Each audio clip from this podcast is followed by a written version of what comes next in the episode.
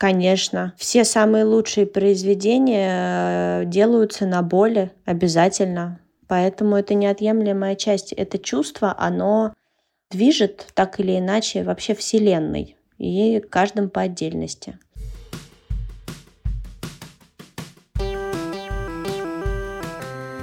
Привет, меня зовут Кристина Вазовский, и это «Провал» — подкаст о ситуациях, в которых что-то пошло не так. И сегодня у меня в гостях танцовщица и хореограф Ульяна Пылаева. Поехали! Ульяна, привет. Привет, Кристина. Спасибо, что пригласила. Каким для тебя был вот этот вот год последний? Последний год был поразительно разным одновременно. Он был очень легким, он был очень сложным, он был очень новым, потому что у меня произошло много нового в жизни. И он был очень стрессовым. Вот такой год но хороший. Если честно, я могу про свой сказать примерно то же самое, что это был, наверное, один из самых насыщенных годов моей жизни, при этом не очевидно положительный и не очевидно отрицательный. Несмотря на то, что весь мир переживает пандемию, да, как ни парадоксально это, много событий произошло. То есть я не могу сказать, что этот год был плохим. Я даже где-то делала пост в Инстаграме о том, что все как бы говорят скорее бы 21 и вот предновогодние вот эти посты, когда у всех пошли в Инстаграме о том, что вот, наконец-то мы проводим этот 20 А я так проанализировала и думаю, а что у меня произошло плохого? Ничего. У меня многие переболели ковидом и хорошо переболели. То есть люди остались в моей жизни, никуда они не подевались, что я отношу к плюсу. У меня произошли какие-то личностные изменения. То есть для меня в целом этот год был хороший. И даже если были какие-то провалы, а я так понимаю, тема твоего подкаста непосредственно провала, я как раз на днях обсуждала, разговаривала с мамой. Ну, мы разговаривали, правда, про мужчин. И я ей сказала, что от всех, вот от всех я нахожу что-то хорошее. Каждый меня чему-то научил. То есть каждый провал я воспринимаю его как знание, не потому, что это философски звучит. Вот я отношусь к этому философски, там это опыт. Нет. А действительно, каждый какой-то шаг он э, дает тебе понять. Вот как ребенок подходит к горячему утюгу, он обжегся один раз, и он понимает, что горячее – это больно, не подходи сюда. И поэтому даже те провалы, которые произошли со мной за этот последний год, я к ним отношусь очень так э, поучительно, скажем так. Ты можешь рассказать про какой-нибудь провал, к которому ты, может, сейчас относишься поучительно, но при этом, когда он случился, вот этого буддизма, да, и спокойствия было не очень много в моменте. Абсолютно точно был в жизни у меня такой провал. Я же участница проекта «Танцы на ТНТ», и мне повезло участвовать в нем дважды. И вот первый раз, это был второй сезон, я пошла на кастинг. Ну, я даже не знаю, по каким вообще причинам меня взяли, потому что сейчас я на себя смотрю, конечно, и думаю, это провал изначально, провал. А почему? Ну, потому что я была не готова. Я не была не готова не морально, я не была готова физически. То есть мое тело как инструмент танцовщика –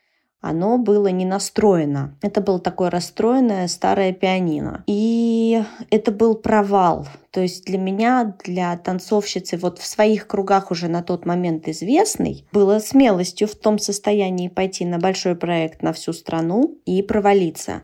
И знаешь, тогда я к этому не отнеслась как к какому-то философскому учению. Тогда моя жизнь э, прям меня сильно ударила, меня сильно выхлестнула. Я вообще перестала танцевать на какое-то время. Я пошла работать в офис секретарем, решив, что ну все, это, это как бы такая была последняя точка моя, и надо уже просто принять, что с танцами в этой жизни у меня ничего не получится. То есть вот такой провал у меня был. Какие комментарии или какие конкретные моменты, ощущения тебя настолько выбили, что ты решила, что как бы на какое-то время танцы нет, не мое, пойду секретарем лучше? Самое худшее для меня — это не комментарии. Плохие комментарии преследовали меня уже позже, на пятом сезоне. Шквал негатива, шквал жестких комментариев. Ты знаешь, я очень циничная, я поняла это. Они меня не трогали. Самое страшное для меня — это быть прозрачной. Самое страшное для меня — это то, чтобы меня никто не увидел и не заметил. А на втором сезоне именно так и произошло. То есть я туда пришла, пробыла там всего лишь три эфира и очень незамеченно ушла. Это по самолюбию бьет жестко это прям опускает тебя, уверенную в своей просто восхитительности, девочку втаптывает. Но это научило меня тому, что кроме любви к себе еще нужно любить работать. Одно без другого не работает. Если ты будешь сильно пахать, но при этом постоянно будешь себя не любить и сильно от себя требовать, ничего не произойдет. Точно так же наоборот. Можно сколько угодно быть уверенной в своей неповторимости, но если ты не будешь прилагать к этому труд и действительно работать, результат будет таким же. Ты сказала про прозрачность. Типа страшно быть прозрачной. Это тебе знакомое ощущение, оно какое-то долгое, про вот эту вот борьбу за то, чтобы быть замеченной? Да, это длится с, с детства, на самом деле. Причем я это никогда не анализировала, а вот сейчас ты мне задала вопрос, и я вдруг очень поняла, что меня в детстве привели в танцевальный хореографический ансамбль. Представляешь себе, да, там много маленьких детишек, все в одинаковых белых бодичках, белых юбочках. Потом девочки подрастают, их костюмчики меняются на черные. Вот они все в одинаковом, у всех пучочки, у всех. И кто-то своими данными, именно данными, может э, выходить на первые какие-то, да, там позиции, соло или что-то. Кто-то, у кого нет таких данных, не может. И там не важна харизма, там не важен артистизм, там важны именно техническое оснащение тела. И это началось еще оттуда. Потом я попала в танцевальный коллектив, где были уже какие-то звезды. Ну, знаешь, как вот местечковое такое, вот в каждом каком-то коллективе есть какие-то свои лидеры, не только в танцевальной сфере, в, в, в разных сферах. А есть новички. Мне приходилось бороться там за что-то. Потом был большой период кастингов, когда я начала думать, так, все, я должна, как вот насмотревшись фильма типа «Дансер», я подумала, что сейчас я возьму рюкзак с балетками и поеду покорять Москву. Вот это тоже у меня было лет в 14, наверное, в 15, в 16, вот такой возраст. Я ездила по кастингам, весила килограмм, мне кажется, 60. Искренне не понимала, почему меня нигде не берут, а я такая была очень я была красивая девочка, но абсолютно прозрачная, простая, которая ничем не отличается ни от кого. И меня никто никогда не замечал. То есть у меня вот этот период, э, он длился ну, практически с детства. Вот как меня привели в 6 лет в школу хореографическую, так я и долго добивалась вот какой-то индивидуальности. Пока просто вот в какой-то момент, наверное, не расслабилась и не решила, что надо просто делать так, как я хочу. Не для кого, а для себя себя. Я такой поздний цветочек для расцветания. Где-то в 27 лет, наверное, я расцвела только лишь.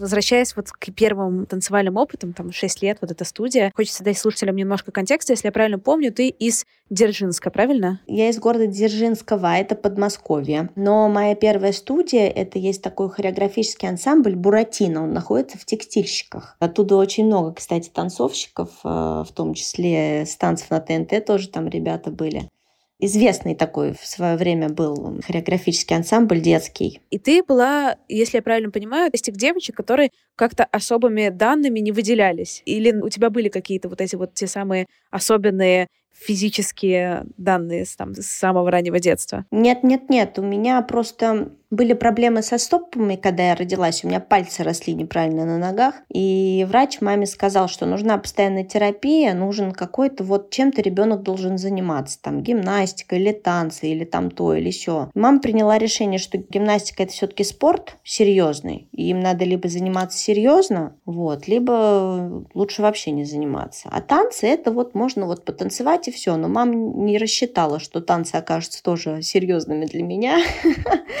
за что я ей очень благодарна. И я пошла туда без особых данных. Я всегда стояла где-то линии в третьей, наверное. Третья, если не четвертая линия, это вот был мой предел в детстве. Так что нет, я не была девочкой лидирующих позиций никогда. Но тебе хотелось? Хотелось. Я должна признаться, что я тщеславная. Мне кажется, все артисты, все такие люди, у которых есть цель какая-то вот в творческой профессии, они все обладают вот этим качеством, которое, может быть, не очень приятно звучит на первый э, взгляд и кажется отрицательным, оно является двигателем в нашей творческой профессии. Я никогда не поверю человеку, артисту любого жанра, который скажет, что мне все равно, я делаю для себя, мне не важен зритель. Это неправда.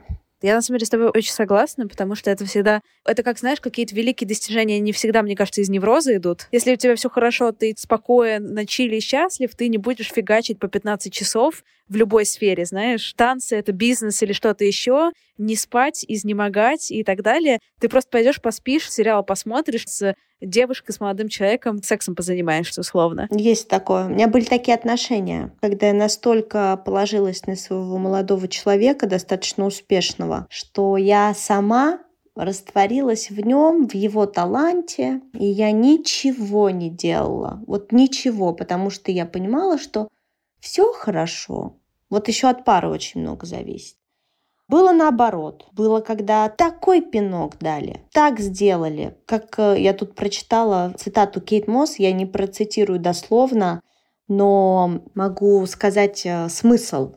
Самая лучшая месть – это успех. И вот месть – это такой движок к успеху. Там прям прорыв. У меня был личный прорыв. А тебе не кажется, что, с одной стороны, я понимаю, почему это может быть двигателем, но с чем я, например, столкнулась больше даже одного раза в своей жизни, что это как будто тебе может дать пинок, но не в том направлении немножко. Ценности этого человека, да, перед которым ты хочешь, этот человек, ну, там, мужчина, ему, например, нравится вот это или важно вот это, и ты такая, сейчас я ему покажу. И добиваешься вот того, что ему нравится, но это может быть на самом деле не то, что тебе на самом деле надо. Нет, а я говорю с точки зрения, что успех-то в своем как раз не в том, что интересно ему. То есть, э, когда ты расстаешься с человеком, и это для тебя становится ударом, нужно саккумулировать все силы. Знаешь, как вообще существует такая теория, что нужно придумать себе врага. То есть человек даже может об этом не знать, и ты, в принципе, можешь к нему нормально относиться, но ты придумываешь себе врага для того, чтобы у тебя была конкуренция. И в этой живой конкуренции с ним, о которой он может даже не подозревать, ты как бы борешься-то с собой на самом деле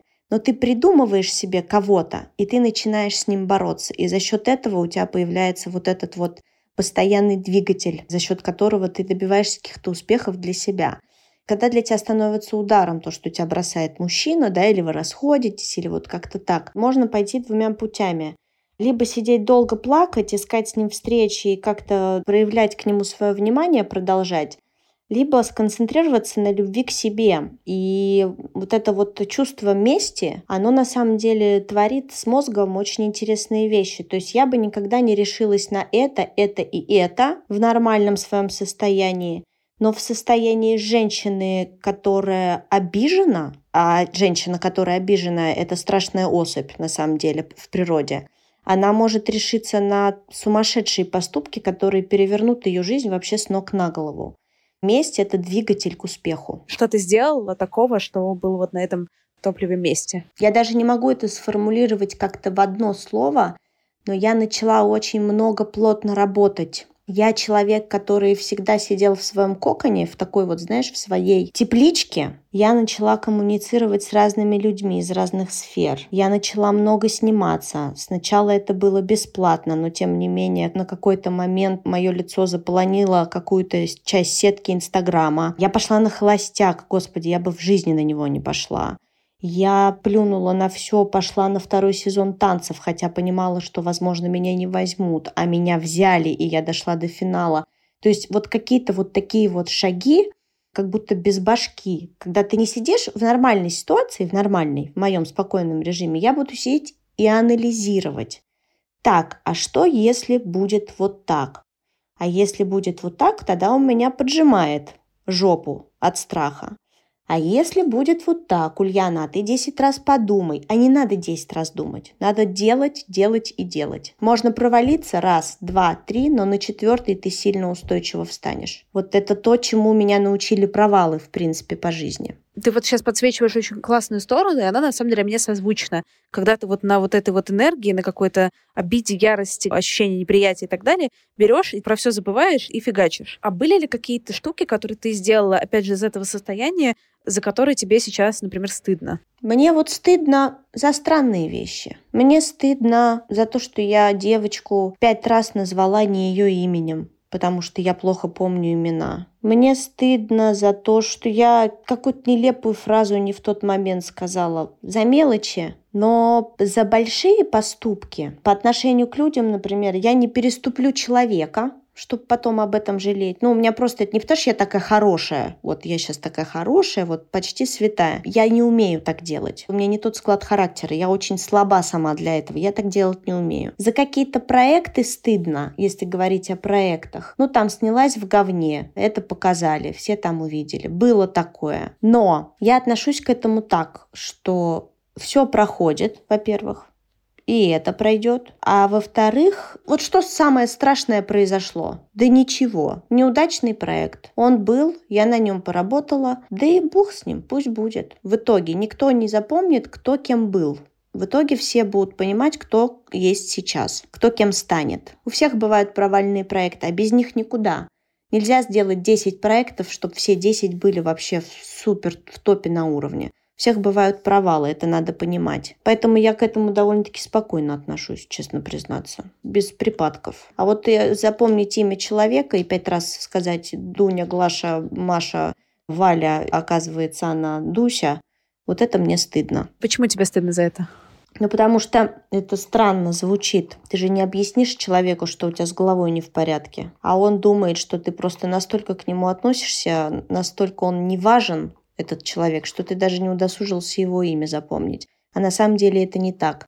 И от этого становится очень неприятно самой себе и очень гложет и скребет. Эта ситуация у меня произошла полгода назад, я до сих пор о ней думаю, защуриваю глаза. И даже, видишь, тебе о ней говорю, потому что она меня гложет. Были когда-то моменты в твоей истории, когда с тобой обращались как говно. Не Ульяна, а Катенька, Машенька, Пашенька, Настечка. Я очень долгое время работала, но это моя проблема. Наверное, дело, скорее всего, не в том, что со мной так обращались лично, но это мои, наверное, амбиции. Я очень долгое время работала в балетах, на всяких проектах на Первом канале. Всегда есть балет на какой-нибудь передаче там один в один или шансон или две звезды, вот, вот эти вот передачки, где поют артисты и великолепный балет сзади подплясывает. Когда на площадке для танцовщиков нет еды элементарно, или когда я подхожу к доктору, который должен быть на площадке и говорю, дайте, пожалуйста, мне две таблетки цистрамона, потому что я умираю. А она мне говорит, у меня одна. Я говорю, ну цистрамон пьют по две. Она говорит, я тебе что, аптечный пункт? Ну, то есть вот это само по себе отношение к танцовщикам, как э,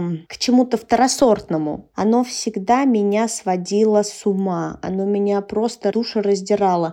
И в какой-то момент я сидела без денег совсем, и я отказывалась от таких проектов. То есть я понимаю, что это неправильно, это в какой-то степени, может даже пафосно звучит, но мне мое нутро, оно очень противостояло этому. Просто танцовщики как класс. Это что-то даже где-то может быть рядом с уборщиками или с массовкой, которая сидит на голубом огоньке, хлопает в ладоши, когда салют э, запускается.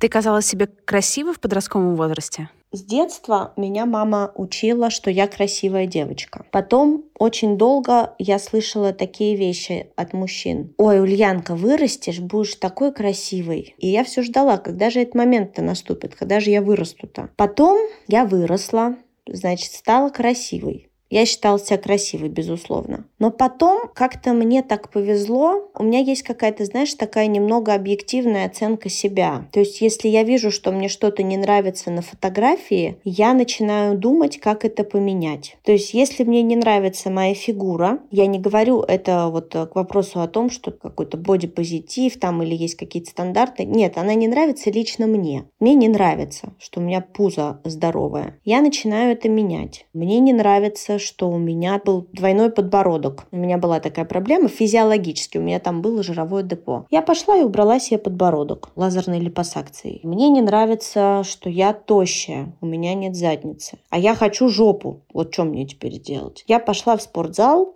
и начала делать себе жопу. Мне не нравится то, что у меня длинные волосы, они красивые, но они у меня все время в хвосте, потому что для того, чтобы носить длинные волосы, Ежедневно ты должна тратить три часа на то, чтобы их уложить. Не меньше. Ну, два с половиной. Окей, у меня этого времени нет. Я пошла и отрезала себе волосы. Так я себя чувствую сексуально. И вот по чуть-чуть, полигонечку, потихонечку, вот я как-то начала подходить э, к тому, что я начала нравиться себе совсем. Но дело даже не во внешности. Знаешь, как от внешнего к внутреннему и от внутреннему к внешнему. Это должно быть одновременно. То есть да, когда ты начинаешь внешне себе сильно нравиться, все начинают на это обращать внимание, потому что у тебя прет изнутри. Внутреннее тоже должно быть. То есть можно бесконечно себя переделывать, можно бесконечно что-нибудь там сиськи закачивать, нос переделывать себе и не получать удовлетворения от себя никак. Тут важен вот этот баланс внутри и снаружи. Нравится себе такой, какая ты есть, и, но при этом видеть э, то, чего бы ты хотел в себе изменить, чтобы было еще лучше. Окончательно я поняла, что я женщина в 27 лет. То есть до 27 лет э, это было все очень неосознанно. Знаешь, как я вот когда смотрела там какие-нибудь фильмы, я пришла однажды с парнем в кино, по-моему, 3 икса, как сейчас помню, и там очень сочная телка танцевала ему стриптиз Вину Дизелю. По-моему, была такая сцена. А я сижу, я вроде взрослая девочка-то. Думаю, вот она какая. А я вот не такая. Она прям телка взрослая, сочная. А я вот все-таки девчонка еще какая-то. А в 27 лет я поняла, что все, я как бы могу сейчас исполнить этот танец вот в этом кино. Я полноценная такая самка, взрослая, в, в лучшем возрасте, в классной форме. И вот мне 27. А это было какое-то осознавание как по щелчку, в какой-то один день ты такая посмотрела на себя и такая, я та самая тёлка. Либо просто в какой-то момент ты оглянулась назад и посмотрела, и такая, вау, кажется, что-то изменилось. Нет, это было как раз осознание. Я просто пришла к врачу, я много лет хожу к одному тому же остеопату. И она меня смотрит, смотрит, смотрит и говорит, Ульяна, совсем все по-другому. И гормонально по-другому. Ты, говорит, девочка позднего зажигания. Так она сказала, мы посмеялись. Я вышла от нее, села в машину и подумала, да, действительно, я хороша, мне 27. Это было вот как-то вот так, знаешь, то есть без какой-то оценки в прошлого или чего-то такого, просто одномоментно. Тебе важна внешняя валидация? Тебе важно, чтобы люди вокруг говорили, что ты красивая, что ты сексуальная? Ты знаешь, я думаю, что важно. Я думаю, что важно всем девочкам это слышать, но не для того, чтобы понимать, ага, общественное мнение, оно такое, значит, я ему соответствую. Нет, скорее капля, капля, капля, капля, капля, капля превращается в целый бокал в целое море, и это всегда приятно. Вот я, например, часто могу девочке сказать, еще и извиниться за это, потому что это бывает абсолютно не в тему. Например, подходит официант, я говорю, простите, можно я скажу, вы очень красивая. И человек меняется, понимаешь, меняется в лице, меняется в положении тела это ему приятно. Я думаю, что мне тоже это важно. То есть, когда мне там сигналит из соседней машины кавказец и показывает лайк, это мне безразлично. А когда я захожу, например, куда-то там приезжаю на репетицию или в павильон, и мне говорят, о, Ульяш, а ты что такая красивая сегодня? Я такая, да не знаю. И мне так это приятно. Ты согласна со мной? Я не знаю, если честно, я с тобой согласна или не согласна, потому что, с одной стороны, получать какие-то вот искренние комплименты приятно, да? Вот ты мне скажешь, как ты классно выгляжу, да? Или я тебе скажу, приятно, кто-то тебе скажет. А с другой стороны, хочется, знаешь, чтобы вот это вот ощущение что ты какая-то классная и красивая, оно существовало как-то безотносительно внешней оценки или ее отсутствия. И чтобы не было такого, чтобы Петя сказал, что я красивая, значит, я красивая. А Петя не сказал, что я красивая, значит, некрасивая. Чтобы я как бы по дефолту красивая, а если Петя сказал, и приятно. Но в целом пофиг. Вот как-то так хочется просто, наверное. Да, да, это как раз то, о чем я сказала в начале. Это нужно не для того, чтобы знать общественное мнение о себе. Нет. Это просто, ты можешь быть красивой всегда, но когда тебе об этом говорят, просто лишний раз, просто вдруг, и ты этого не ждала, это в любом случае вызывает приятные эмоции. Ты в одном из интервью говорила, что ты постоянно ходишь на свидания, и что нужно каждой девушке, потому что такая зарядка. Какое у тебя сейчас к этому отношение? Изменилось или, или нет? Ты знаешь, это зависит от э, фазы жизни, в которой ты находишься. Иногда в зависимости от твоего настроения. Тебе это просто надоедает. Иногда ты находишься в отношениях, и ты просто, в принципе, счастлив в этих отношениях, и про свидание ты не думаешь. Но когда ты свободна, и ты не хочешь вступать в серьезные отношения, Например, только что у тебя они закончились, или, например, сейчас у тебя просто нет на это на самом деле особого желания, Или, например, ты была в долгих отношениях, а тебе хочется попробовать много чего, побывать э, много с кем, много где, то, конечно, обязательно. Мне кажется, что свидание — это неотъемлемая часть э, нашей жизни. Как э, сказал мне один психолог, классный дядька, он говорит, гармония — это три части. Он говорит, возьми круг и нарисуй в нем знак Мерседеса. Одна часть – это твоя работа, одна часть – это твое хобби, он говорит, и если ты, например, танцуешь, не надо это связывать. Найди другое хобби. Может быть, ты любишь ходить с друзьями в рестораны и есть вкусную еду и пить вино. Это тоже может быть хобби. Отделяй на это время. И третье – это твоя личная жизнь. Даже если у тебя нет постоянного партнера, это только то, что принадлежит тебе. Ни подругам, ни маме, ни друзьям, ни коллегам. Это только ты и твое личное время которое ты можешь провести, получив новые эмоции. Потому что свидание это не всегда обязательно постель или это даже постель. Тоже почему нет? Свидание это не обязательно ресторан, свидание это может быть что угодно. И это тоже эмоции, которые должны быть для полной гармонии. Ты можешь быть не в отношениях одна? Нужна ли тебе эта постоянная подпитка влюбленности и какого-то романа и так далее? Да, мне нужна. Мне нужно постоянно в кого-то быть влюбленной. Мне нужно постоянно в кого-то, ну, не добиваться, что ли, но как-то вот какой-то объект все равно нужен. Это опять-таки вопрос эмоций. Я без них чахну. Я очень творческая девочка. Я когда танцую, это всегда про мужчину. Я когда слушаю музыку, это всегда про меня, а про меня это про мое женское что-то такое, знаешь, про мое такое женское естество, чтобы нравиться мужчине. Мне нравится нравиться мужчинам. Я этого не стыжусь, несмотря на все последние тенденции э, мировые про феминизм, про женские какие-то такие. Я признаюсь, э, что мне нравится нравиться мужчинам. Вот как бы и все. Но не для чего-то, а просто потому что это мне нравится, это у меня вызывает эмоции. Поэтому, если я не нахожусь в отношениях, и повторюсь, если я даже не ищу отношений, потому что я девочка уже взрослая, мне в отношения вступать сложно, потому что у меня есть какой-то свой уклад жизненный уже, уже есть какие-то свои хочушки-не-хочушки, это мне подходит, это мне не подходит. Я, может, и не ищу отношений, но мне нравится чувство влюбленности, мне нравится внимание,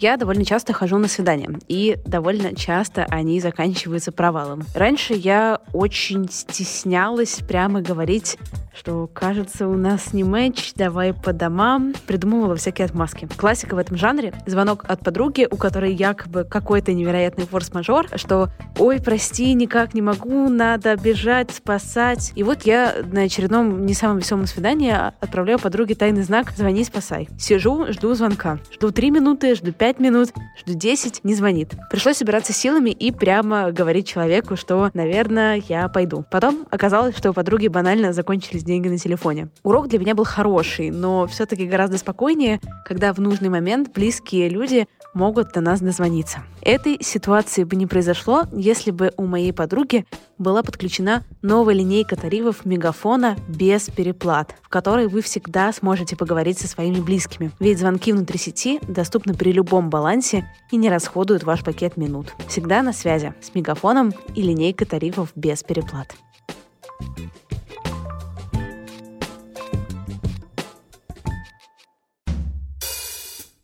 Мне не кажется, это плохо, или мне не кажется, это хорошо, это просто вот так есть, просто как факт. Но прикольно, что у меня есть супер талант, которому все завидуют, мои друзья. Я могу работать в плане делать работу какую-то ежедневную из любого состояния. Я устала, не устала, мне плохо, мне хорошо, да, я довольно остаюсь базово продуктивной, типа менеджментом занимаюсь хорошо. Но, например, какие-то творческие штуки, я могу обычно делать только из состояния либо ответной любви, либо безответной любви. Из безответной работается даже лучше в смысле производства творческих каких-то проектов. Конечно. Все самые лучшие произведения э, делаются на боли обязательно. Поэтому это неотъемлемая часть. Это чувство, оно движет так или иначе вообще Вселенной и каждым по отдельности. Это как раз возвращаясь туда, помнишь, в чувство мести. Безответная любовь э, творит э, супер вещицы. интересные. На них пишутся потрясающие стихи, потрясающая музыка, танцуются прекрасные танцы,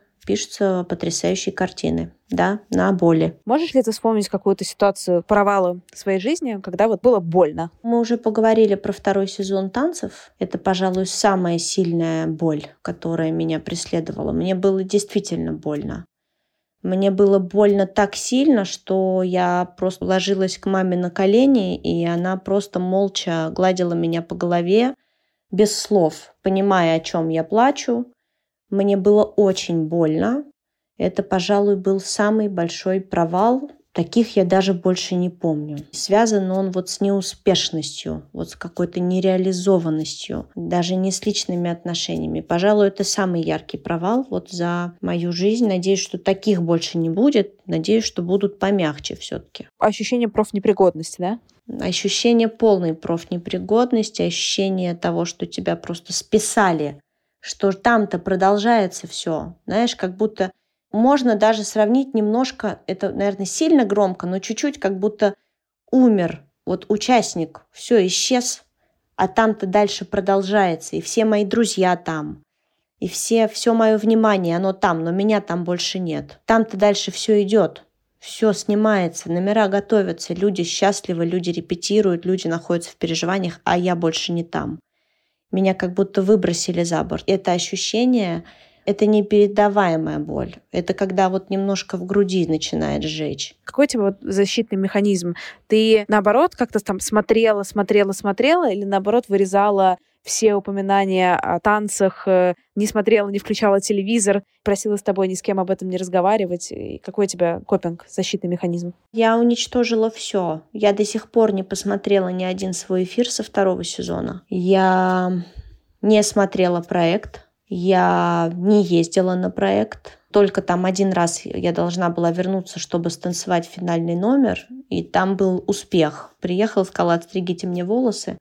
Меня поставили в центр, я там просто блеснула. Но этого было мало, чтобы заглушить вот эту вот сильную утрату. Я уничтожила этот проект из своей жизни на время. И когда меня немного отпустило, только тогда я набралась сил вернуться на пятый сезон. Я такая, да, я все изничтожаю. Я предпочитаю не видеть. А что ты боялась там увидеть? Я боялась почувствовать. Знаешь, как э, когда расстаешься с мужчиной, смотришь его фотографию, ты же боишься не увидеть его, ты же прекрасно знаешь, как он выглядит. Ты боишься что-то почувствовать. Вот это то же самое. Надо уничтожать все, тогда быстрее отпустит. Это-то я абсолютно точно уже знаю. А где грань между уничтожать все и тогда быстрее отпустят и забивать вот эти все ощущения под ковер и не сталкиваться со своими вот переживаниями, со своим провалом, со своим стыдом? А зачем тебе с ним сталкиваться? Это как, э, знаешь, выпить тарафлю, эта болезнь не вылечит. Это ослабит симптомы. Но есть другие таблетки, которые направлены именно на то, чтобы убить вирус в тебе. Удалить все, не смотреть, не видеть – это ослабить симптомы. Таблетки в данном случае это твои занятия, это твой спорт, которым ты занимаешься, где ты отдыхаешь, от которого ты получаешь удовольствие. Это твоя работа, где у тебя есть какие-то проекты, в которые ты прогружаешься.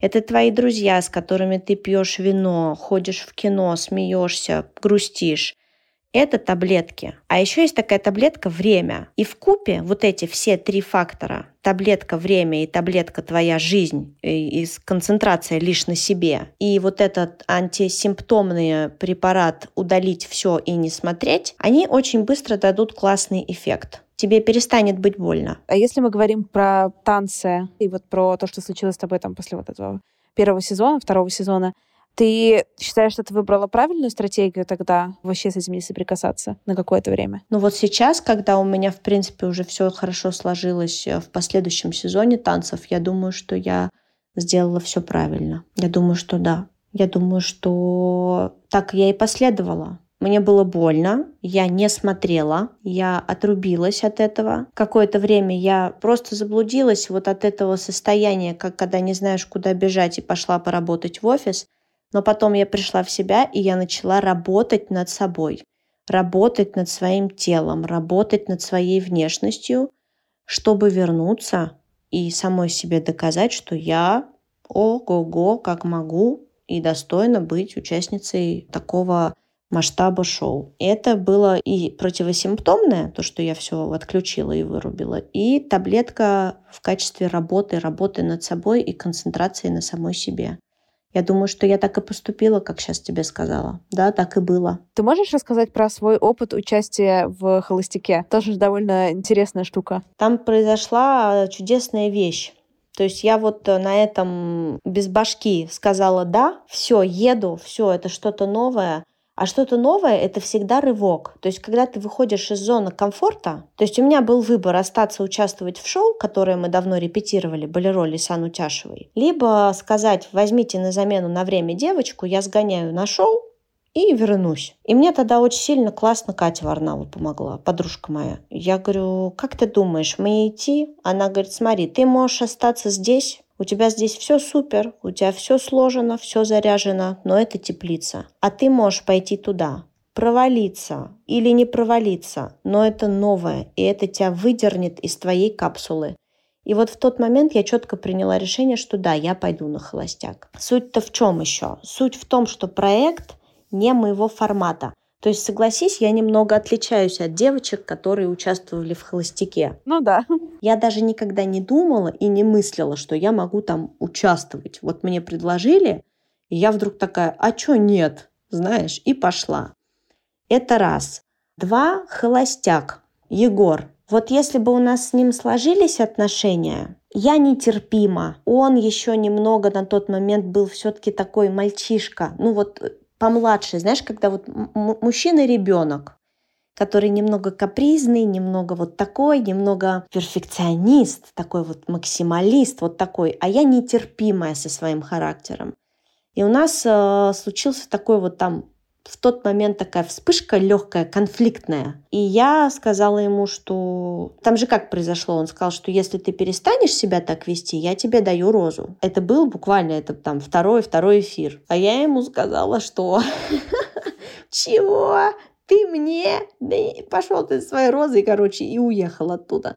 То есть мой холостяк произошел супер э, за короткий срок и супер ярко, о чем я, кстати говоря, не жалею, потому что я могла бы уйти гораздо позже, да, пробыть там подольше, но уйти очень просто, без истории, незаметно. Просто вот не дал Егор розу мне. И как бы вот я считаю, что я на холостяк классно сходила. Честно, вот у меня искренне такое впечатление осталось. Более того, у нас с Егором еще и отношения только лучше стали. Ну, то есть, действительно, мы в хороших отношениях с ним. Они на расстоянии, но мы всегда поздороваемся, всегда обнимемся, как дела, и на нет, ра-та-та, как бы вот так. То есть, из холостяка был супер выхлоп у меня такой личностный.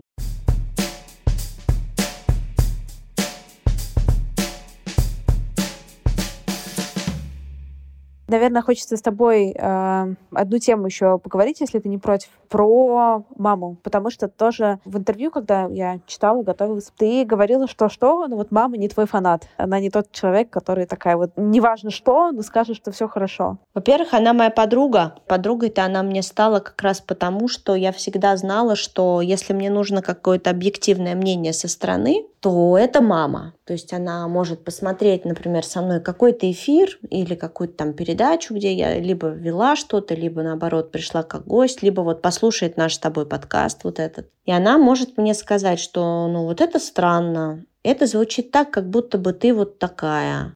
Вот это было супер. Вот здесь ты умничка. А мне так понравилось, как ты сказала вот это. Она поразительного ума, мне кажется, женщина. Я бы так хотела воспитывать своих детей. Она держит баланс, то есть она говорит правду. Наверное, ее сила в правде. Она никогда не будет меня захваливать, зная, что только этим она может сделать хуже. Но и она никогда не будет меня прессовать вечно для достижения чего-то большего. То есть это не та мама, которая говорит, это было хорошо, но можно лучше. Нет, она скажет, это супер, ты молодец потому что она знает, что когда она меня хвалит, у меня вырастают крылья.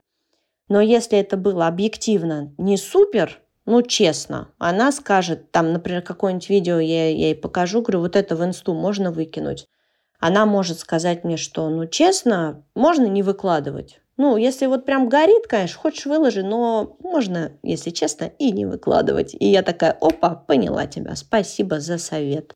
То есть а, у нас с ней очень сильное взаимопонимание. Я не психую от ее критики, я ее как-то умею воспринимать. Она со мной просто честна во всех отношениях. Ты в каком-то своем, не знаю, в детстве ты также спокойно к этому относилась, к ее честности и там какой-то прямолинейности? Нет, ты что, психовала, обижалась. Особенно в переходном периоде. Да ты просто не понимаешь. Да ты просто не сейчас. Да ты просто это, да ты, ты вообще не понимаешь. Да, конечно, да тебе все не нравится. Все это было. Нет такого, что я тебе тут сижу и затираю. О, у нас с мамой такая идиллия с детства. Ой, так у нас все прекрасно. Нет, конечно, было всякое. Да и до сих пор. Она мне что-нибудь скажет, а я, да тебе вечно все не нравится. Она говорит, ну хорошо, пройдет пять минут, я выдохну, подумаю, блин, наверное, она права, потому что где-то внутри понимаю, что вот, наверное, она права. Нет, психовала, конечно, психовала. Но ничего, научилась как-то. Я же тоже взрослею. Научилась воспринимать ее критику.